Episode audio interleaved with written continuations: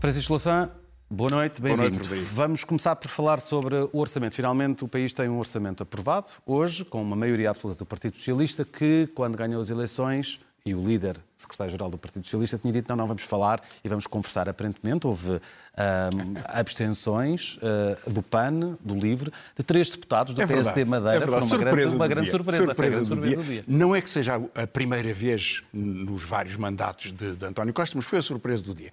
Em todo caso, uma observação primeiro. O Primeiro-Ministro tinha razão quando disse que as eleições foram um referendo ao orçamento, repetiu agora, quando apresentou o orçamento, nisso tem razão, e ele ganhou esse referendo. Podemos, no entanto, perguntar se sete meses depois daquela crise, se Portugal sofreu os horrores pelo facto de ter duodécimos que eram tremendos e que iam arrasar a economia e a sociedade, vivemos com eles com algum à vontade. Em todo caso, politicamente há uma diferença, há um virar de página, isso é verdade. Eh, a maioria absoluta não deixava nenhuma surpresa, eh, embora foi imprudente da parte do Partido Socialista alguns dos truques do debate. Uh, mudar o regimento a bel prazer do, do Partido Socialista é estranho, porque o regimento parlamentar deve-se aplicar a todos. Houve aquele, uhum. aquela coisa da, da, apresentação de propostas dez dias depois dos outros partidos. Isso é muito diminuidor do Parlamento. Creio que é também um peso sobre o orçamento que um documento desta ordem tenha tantas vezes invocações, apelos, referência a estudos e outras matérias que são meramente declarativas. Na verdade, eh, muitas vezes o Partido Socialista criticou, outros partidos também, e com razão. O orçamento é questões orçamentais, impostos e todas as questões orçamentais, que são muitas, eh, mas outras matérias de governação são leis específicas o orçamento, incluir, por exemplo, uma decisão sobre fazer um estudo sobre a semana de eh, quatro dias, um tema, aliás, muito importante, que já está decidido no programa do governo, é uma coisa estranha, porque é que se vota uma coisa que já está aprovado, já está em vigor. Portanto, tudo isso, tudo isso é retórica política ehm, que ehm, eh, mostra uma tentativa da maioria absoluta de se mostrar maleável quando, na verdade, impõe as suas regras como se esperaria. Hum, eu lembro bem do que foi a maioria absoluta do Partido Socialista na maioria anterior e não é uma coisa bonita de se ver. Hum. Agora, ganhou um ponto político importante, como, como perguntava sobre, com essa votação surpreendente dos três deputados do PSD. Não creio que seja muito inteligente da parte do governo ter feito uma negociação pedindo-lhes que votassem a abstenção. Que essa negociação era muito importante para o PSD, lembro que eh, o presidente do governo regional do PSD é o mandatário de Montenegro. Uhum. Isso não havia dúvida nenhuma. Eles queriam reabrir a Zona Franca da Madeira e, eh, apesar de haver uma deliberação da Comissão Europeia que impõe a Portugal, desde agosto do ano passado, não cumprido, que faça devolver mil milhões de euros de subsídios pagos indevidamente a 300 empresas. Isso nunca aconteceu, não se toca nesse dinheiro, nessas empresas. Já sabemos que Portugal, o governo desobedece à, eh, ao contexto europeu, se for preciso, em casos como este, e reabriu a Zona Franca, muito importante para a Madeira. Agora, pedir o voto de abstenção quando a decisão já estava é uma, é uma decisão estranha, porque diminui até envergonha um pouco os votos do PAN e do LIVRE, que ficam um cabaz de negociações avulsas. Eh, há uma estratégia nisto, claro que para o PAN e para o LIVRE há uma estratégia, que é aproximarem-se do governo e procurar marcar uma capacidade de negociação, mesmo que o resultado seja só eh, declarações de intenções. Tem um risco, no entanto. Eh, não só o risco da contaminação por esta negociação com o PSD, mas tem um risco que é que estas propostas não levem a nada. Daqui a uns seis meses já haja nenhuma mulher no âmbito da, da promessa do subsídio de desemprego para casos de violência doméstica, que é, aliás, uma medida muito justificada, ou outras porque depois elas não são concretizadas. Não há eh, a estrutura de obrigação do parecer neste contexto e, e do governo. Em todo caso, o que é que fica no orçamento? Bom, não se mexeu nos vistos gold, não se mexeu numa, num dos aspectos que mais me preocupa, que é este aspecto extraordinário de um pensionista da Suécia poder pagar 10% de IRS, quando com os mesmos rendimentos um pensionista português paga duas, três ou quatro vezes mais. Esta, esta, esta exceção mantém-se ferreamente, é mais difícil abalar estes privilégios fiscais. Eh, bom, a Suécia e a Finlândia já cortaram relações fiscais com Portugal, uhum. romperam os acordos fiscais com Portugal, porque há um lobby que se chama imobiliário, porque se chama atrair 5 eh, mil suecos e 900 finlandeses para comprarem casas por um preço relativamente elevado. Isso faz subir os preços e são boas vendas. E esse lobby tem muito peso no, no, no governo, neste como, como no anterior. Porque... Mas isso tem consequências tão grandes para tantos milhões de portugueses? Eu acho que é. No acesso à habitação? Tem consequências no acesso à habitação, que é, que é um dos pesos grandes, é, como os vistos gold. Os vistos gold. Repare, já depois da Crimeia ter sido invadida, o governo anterior, maioria absoluta de direita, e uh, o ministro dos Negócios Estrangeiros, Augusto Santos Silva, do governo seguinte, iam a Moscou vender vistos gold.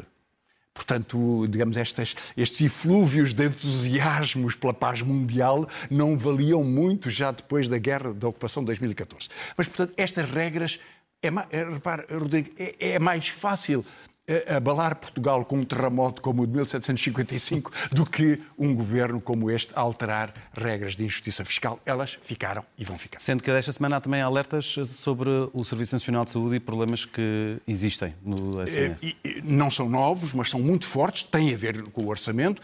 Há um conjunto de reportagens, particularmente nestes últimos dias, aqui na, na, na SIC, sobre as dificuldades de anestesistas em alguns hospitais, dificuldades de especialistas em geral.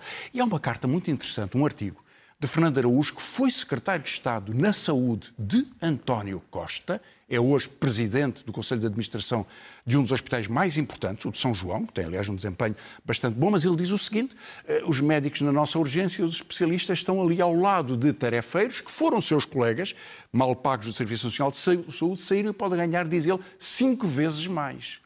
Na verdade, pode ser até duas, três, quatro vezes, diz ele que cinco vezes mais também. Mas a diferença fosse menor, ou seja, essa é sempre tão gritante que mostra porque é que as pessoas, profissionais qualificados, saem do Serviço Nacional de Saúde e é este, este, esta falta de profissionais. Este alerta é para ser levado muito a sério. Há, há, anos tenho falado disto aqui, sistematicamente. Já esta semana, se deixe-me só adicionar, me estou a lembrar, o São João representa a Câmara Municipal de Odivelas, eleito pelo Partido Socialista, a defender que não se possa manter o status quo entre os médicos e que é preciso não valorizar a carreira dos médicos e, portanto, algo que foi, aliás, muito criticado nos últimos dias por causa disto. Não são tudo declarações estranhas. É claro que nós temos que ter um serviço de referência que garanta a boa qualidade da saúde a qualquer pessoa. Isso implica profissionalismo e implica carreiras consistentes. Desta semana houve na atualidade internacional um tema, mais um massacre nos Estados Unidos. Vamos até ao nosso ecrã gigante para falarmos sobre o massacre, mais um massacre nos Estados Unidos este, o maior massacre numa escola americana Sim. desde 2012 e temos este gráfico, este mapa com tantos pontinhos brancos, uh, vermelhos e isto é só deste ano, não é? é? Isto é só até 25 de maio, é de 1 de janeiro a 25 de maio. Localizações de mortes por armas de fogo, como vê a Califórnia, as zonas mais povoadas, menos no interior, Flórida, enfim, alguns outros lugares. Nas escolas tem sido particularmente forte. Eh, mas é um problema geral. Houve 17 mil mortos o ano passado por armas de fogo, mais de 8 mil por assassinato. Eh, e este ano já houve 27 ataques às escolas, 10 com mortes de várias crianças, este último com 19 crianças mortas numa sala, numa sala de aulas. E nós podemos perguntar, porque sentimos a mesma, a mesma angústia, não é? Sendo pais ou avós, ou, enfim, conhecendo famílias com crianças, eh, o que é que sentirão os pais quando levam as crianças para uma escola nos Estados Unidos e a deixam de manhã na escola? Pois já houve tantos ataques como este e um ataque desta violência. Agora, não é só a difusão deste este, este, este aspecto que importa ver, porque os outros gráficos que vamos ver a seguir, Rodrigo, vão, vão nos mostrar dados concretos. Este é sobre a posse de armas em percentagem da população. Nos Estados Unidos há, eh, há 330 milhões de habitantes e 400 milhões de armas de fogo nas mãos dessas pessoas. Não estamos a falar de armas militares, de armas de fogo na posse de civis. Eh, indivíduos civis. Há outros países que têm muito. O Canadá, 35%, é elevadíssimo. A Suíça, quase 30%. Suécia 23, França 19, Alemanha 19 também, a Espanha 7,5, o Japão muito menos. Mas repare, o problema é que o comportamento, há, há, culturas e países e autorizações legais em que há muitas pessoas com licença de porte de arma, já vamos ver os detalhes sobre os Estados Unidos, mas depois, quando vemos no gráfico seguinte os homicídios por intensidade da população, que é o que temos a ver agora, nos Estados Unidos é seis vezes maior do que no Canadá, que tem, apesar de tudo, muitas armas. Uh, repare, 10 vezes maior do que a França, do que a Suécia, do a que a Suíça? Itália, do que a Suíça, cá está. A Suíça tinha 30% de posse de armas, mas 0,2 para 3,4. É uma diferença de 1 para 17. Ou seja, nos Estados Unidos não é só o problema da posse das armas, gigantesco, 400 milhões, é a facilidade de comprar. Aqui, o rapaz que matou as crianças na escola primária fez 18 anos... Que não tinha anos, idade para beber álcool, em termos legais? Tem de esperar por 21 anos para comprar álcool, mas, mas aos 18 comprar... anos e no Texas não precisa de licença de porte de arma, a alteração legislativa do ano passado. Portanto, quando ele fez 18 anos, com mil dólares, comprou uma arma, aliás, duas armas semiautomáticas e foi usá-las neste contexto. No entanto, há reações diferentes em diferentes partes dos Estados Unidos que nos indicam alguma coisa sobre o que podem ser as medidas. Veja, no Connecticut, em 1995, houve uma restrição da compra de armas com a imposição de eh, autorizações e houve 40% menos homicídios por arma de fogo e menos 15% de suicídios. No Missouri, em 2007, há 15 anos, foram abolidas as restrições e há mais 25% de assassinatos com armas de fogo, mais 16% de homicídios. O governador do Texas eh, eh, queixava-se o ano passado de haver menos venda de armas no Texas do que na Califórnia porque ele queria impulsionar essa venda de armas. Aliás, está reunido no Texas hoje. Vamos provavelmente ainda ouvir uh, Donald Trump a falar nessa, nessa, na, nessa, convenção nessa da NRA. Eh, está reunida aquela, aquela uh, conferência da, da NRA, da, da, Associação Nacional de, de, de, Armas, que é um poderosíssimo lobby que impede ou pressiona para que não haja restrições. E, na verdade, com, com, com o Senado bloqueado, e, diga-se a verdade, não são só os senadores republicanos que impedem que haja restrições de armas. Alguns senadores democratas também, também o fazem. Esta semana houve também uh, uma cimeira em Davos uh, e uh, é um dos outros temas da Semana Internacional que vale a pena é verdade. destacar. chamando ainda a atenção que hoje passam 45 anos sobre o princípio do massacre em Angola, 1977, morreram 30 mil pessoas. Merece, eu já falei sobre isso e voltarei ainda a falar. Morreu Cita Valles, que foi homenageada recentemente num filme, e reuniu a Cimeira de Davos.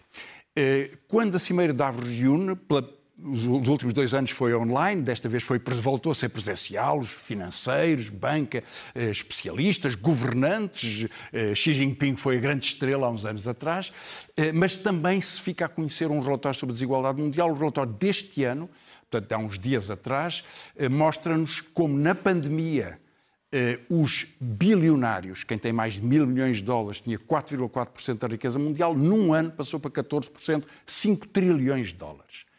E, e, chamando a atenção para este dado, as 10 pessoas mais ricas do mundo têm o equivalente a quase 40, cerca de 40, 45% da população mundial, eh, os 3,1 mil milhões de pessoas mais pobres, o mesmo património está nas mãos de 10 pessoas. A desigualdade é um problema do mundo e, na verdade, é uma forma de destruir qualquer esperança na democracia. Como é que se pode acreditar que haja igualdade de oportunidades, mobilidade social, oportunidades para as pessoas, se há 10 pessoas que têm o equivalente a metade da população mundial. Isso dá espaço a tantas outras coisas, a tantos... É, está a desagregar a nossa estrutura do bem comum, uhum. na verdade.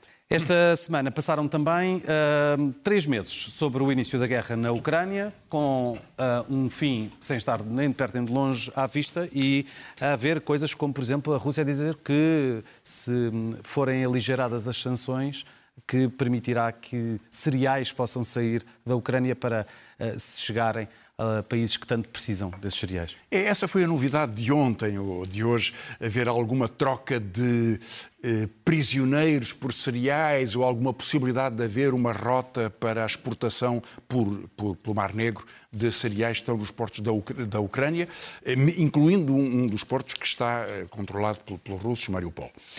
Não é muito crível que haja grande acordo sobre isso e possivelmente é mais uhum. uma jogada política do que outra, numa semana em que a Rússia parece ter feito algum avanço no terreno mantendo-se esta incógnita sobre se o seu objetivo é agora controlar o Donbass, que está próximo de o fazer, eh, e também aquela região do sul, do sul da Ucrânia, portanto, fazendo, fazendo a relação eh, indo até Odessa ou não, não é? Mas hum. pelo menos indo até, eh, enfim, da, da Crimeia pelo, pelo, pelo se é só de, até ao leste. Se é de Kherson para leste Exatamente. ou se é de Odessa para leste. Ou se, como hoje foi também eh, especulado, sobre se voltaria a haver uma generalização da guerra na Ucrânia.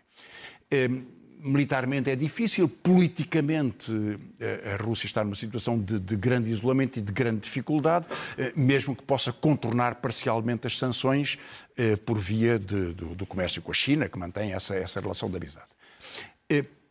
O sinal novo foi dado pelos Estados Unidos e pela visita de Biden ao, à Ásia e as suas declarações sobre Taiwan, que na verdade é muito acima da guerra da Ucrânia, que é o horror da guerra, a guerra no coração, no, no centro da Europa, mas o, gran, o, grande desafio estratégico é o controle do Pacífico e a disputa, o braço de ferro entre os Estados Unidos e a China. O alerta foi dado nesse contexto. Pelo meio, dois impasses. Primeiro, na adesão da Suécia e da Finlândia à NATO e segundo, de um acordo sobre petróleo e embarque de, na Europa ao petróleo russo. Sim, com declarações, aliás, de Orbán, hoje repetindo que não devia haver essa sanção. Repara, a Hungria, outros países também, mas a Hungria depende em grande medida da importação de petróleo, de petróleo russo.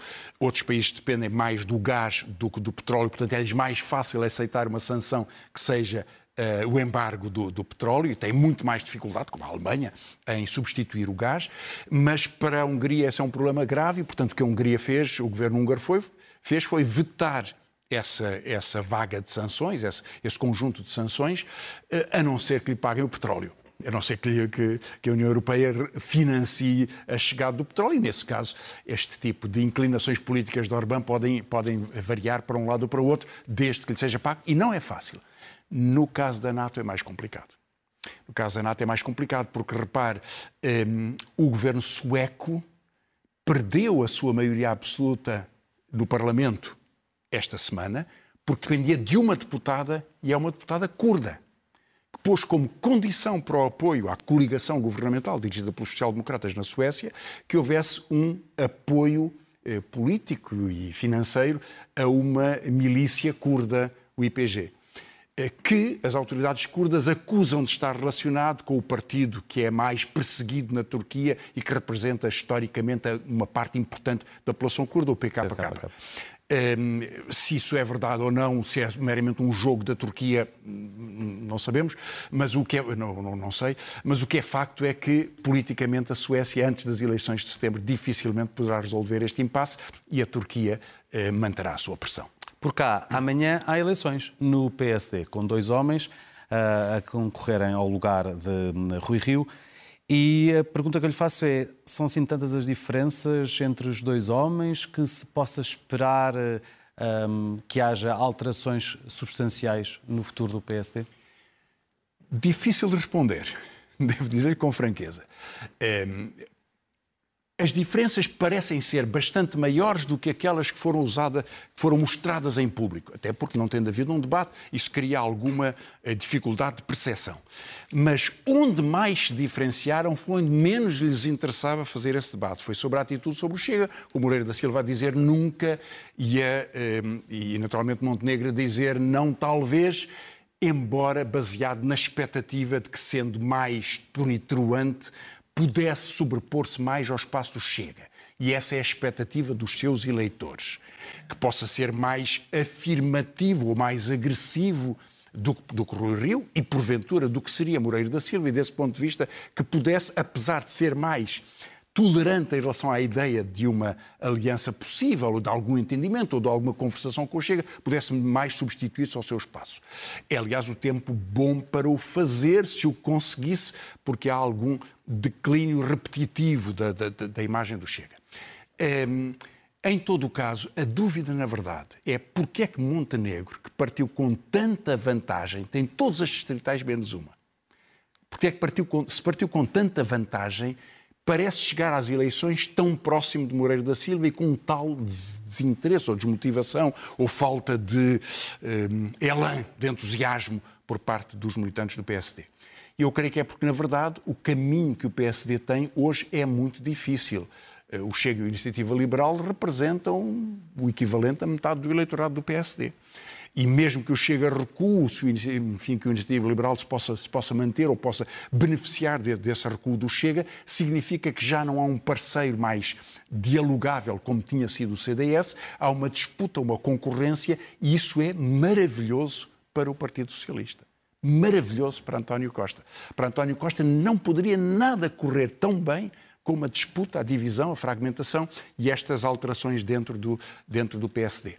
Há, no entanto, neste contexto, um protagonista que joga a médio prazo, que não está nas eleições da manhã, mas que poderia vir a ser, na expectativa de alguns dos fazedores de reis dentro do PSD, uma alternativa viável, que era moedas. Hum na verdade, impulsionado pela sua vitória surpreendente uh, em Lisboa, se assim o poderia ser ou não. Mas Moedas tem uma dificuldade.